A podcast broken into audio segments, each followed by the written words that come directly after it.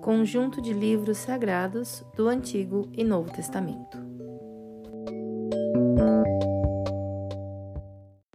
Eu sou Aline Piologro e esse é o Comenta Cast.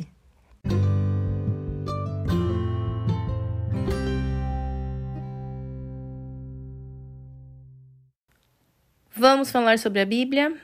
Pois é, hoje eu separei algumas evidências ou motivos pelos quais eu acredito na Bíblia.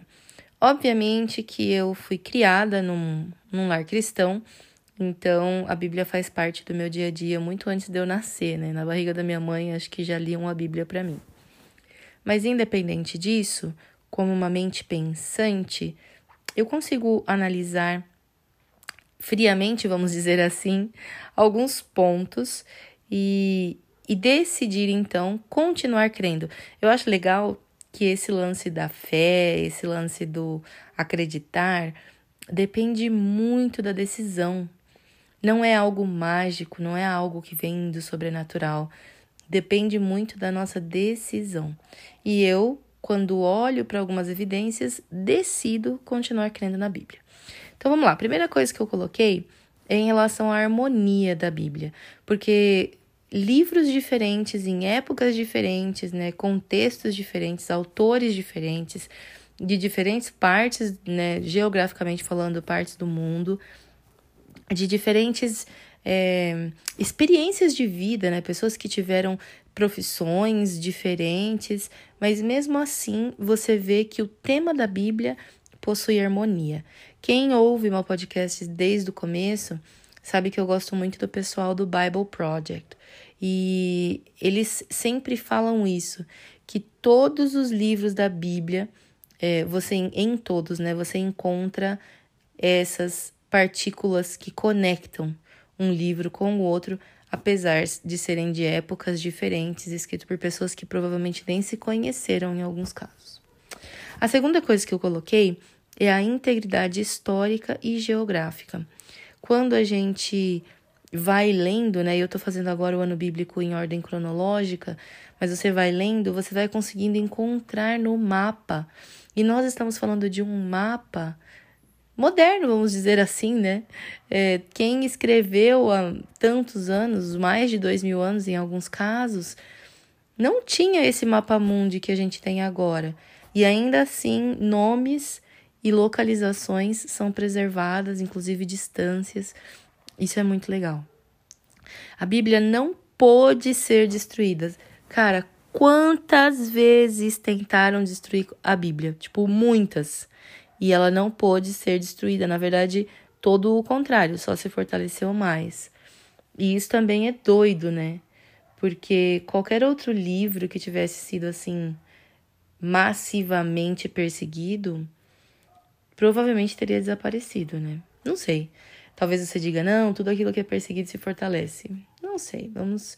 Eu prefiro imaginar que realmente a Bíblia é uma sobrevivente, né? Um livro que sobreviveu graças às pessoas que de alguma forma sempre tentaram preservar para que outras pessoas tivessem acesso à informação que a Bíblia traz. A Bíblia é atemporal, já parou para pensar nisso? Que aqui estamos no século XXI lendo a Bíblia é, e as pessoas do século XIX também liam, as pessoas do século XVIII também, muitas pessoas né, de todas essas eras depois de Cristo, desde que a Bíblia foi compilada e antes mesmo disso, porque a gente vê nos evangelhos Jesus lendo ou citando partes do Antigo Testamento. Então, essa leitura tem sido feita há muitos séculos é, e ainda assim se aplica a todas as eras. Eu acho isso o máximo. A arqueologia também provê provas de que alguns fatos que estão na Bíblia é, realmente existiram. Então, isso também é muito legal, que não é invenção da cabeça de alguém e que realmente é, podemos dar crédito né, ao conteúdo da Bíblia. E aí tem um detalhe, né? Tem muita gente que diz assim: ah, mas não, beleza, eu acho que a Bíblia é um bom livro de conselhos, mas eu não acho que é inspirado por Deus. E aí eu paro para pensar. O que muda se você disser não, não é um livro inspirado por Deus? Porque o problema é que muita a gente tem uns extremos, né? A gente tem aqueles que usam a Bíblia como um amuleto. A presença da Bíblia traz santidade. Às vezes nem lê, né? Só deixa aberto num salmo lá. E isso é o que o que traz santidade para casa. E eu não concordo de maneira nenhuma com isso, porque eu não tenho essa fé é, baseada em, em coisas sagradas que por si só oferecem bênção ou até maldição. E aí tem o outro extremo, né, de que ah, a Bíblia não serve para nada, a Bíblia é só mais um livro e tal. Mesmo assim, se for, né, se nós formos levar para um ou para outro lado, a gente conseguir se encontrar um ponto de equilíbrio, que às vezes é muito difícil. Mas se a gente parar para pensar, quantas pessoas tiveram a vida transformada por causa dos conselhos que estão na Bíblia? Então, Pensando por esse ângulo, mesmo que eu não tenha condições por conta de toda, né, de tudo que eu já vivi e por conta de do que eu fui ensinada e de como, enfim, por conta de muitos aspectos, eu não consigo crer que ela é a palavra de Deus, ou seja, que Deus inspirou pessoas a escreverem e que ele tinha propósitos maiores do que a gente pode imaginar com aquela com esse livro. Mesmo que eu não creia nisso, os conceitos, os princípios, os conselhos que nós encontramos na Bíblia, eles por si só provam que a leitura da Bíblia faz uma sociedade mais pacífica, uma sociedade mais honesta, íntegra.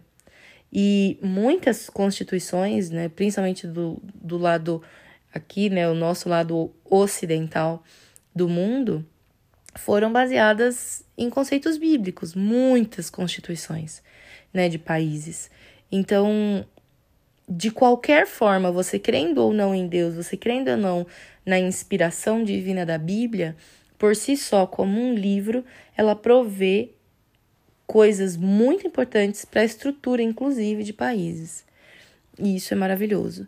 Mas, para mim, no fim de tudo isso, o que realmente importa é a minha experiência, a minha experiência pessoal e o quanto o contato que eu tenho com a Bíblia, com o estudo, com aprender, tentar entender, olhar. Tem uma coisa que tem muita gente que tem medo de fazer, mas eu gosto de ver a opinião de, de diferentes denominações cristãs.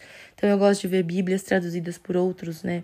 Eu gosto de ver conteúdo que outros escreveram que tenha a ver com a Bíblia, porque eu acho que é muito rico, né? É, nós todos como cristãos, nós eu digo, né? Considerando que você que me ouve também é um cristão, mas o, o cristianismo em si se conecta através da Bíblia.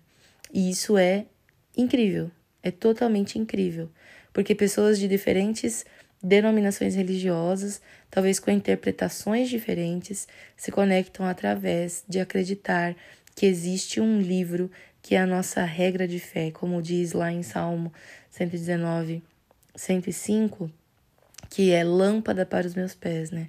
Que a palavra de Deus é lâmpada para os nossos pés. Ela não é o caminho, porque Jesus é o caminho. Ela não é por si só a verdade, porque Jesus é a verdade. E ela não oferece vida, ela não é vida, porque a vida está em Cristo e Ele é vida mas ela é lâmpada para que nós possamos enxergar o caminho, para que nós possamos aceitar né, o, o que, que vem nesse caminho, que, o que Jesus nos conta, e com gratidão viver de acordo com o que ele nos pede, não para que ele nos aceite, mas porque ele nos aceitou. E tudo isso, né, como eu já falei, quando eu olho para os benefícios do contato com a Bíblia, na minha experiência pessoal, eu não tenho como desacreditar. Eu não tenho condições de deixar a Bíblia de lado. Eu não sei qual que é a sua realidade. Talvez você creia na Bíblia, mas não esteja tão conectado assim com ela. Mas eu te faço um convite. Não deixe passar muito tempo, não. Nem que seja um pouquinho. Se inspire através da palavra de Deus. Se torne uma, uma pessoa melhor em gratidão por tudo aquilo que Ele já faz por nós. Fica com Deus e a gente conversa no próximo episódio. Tchau!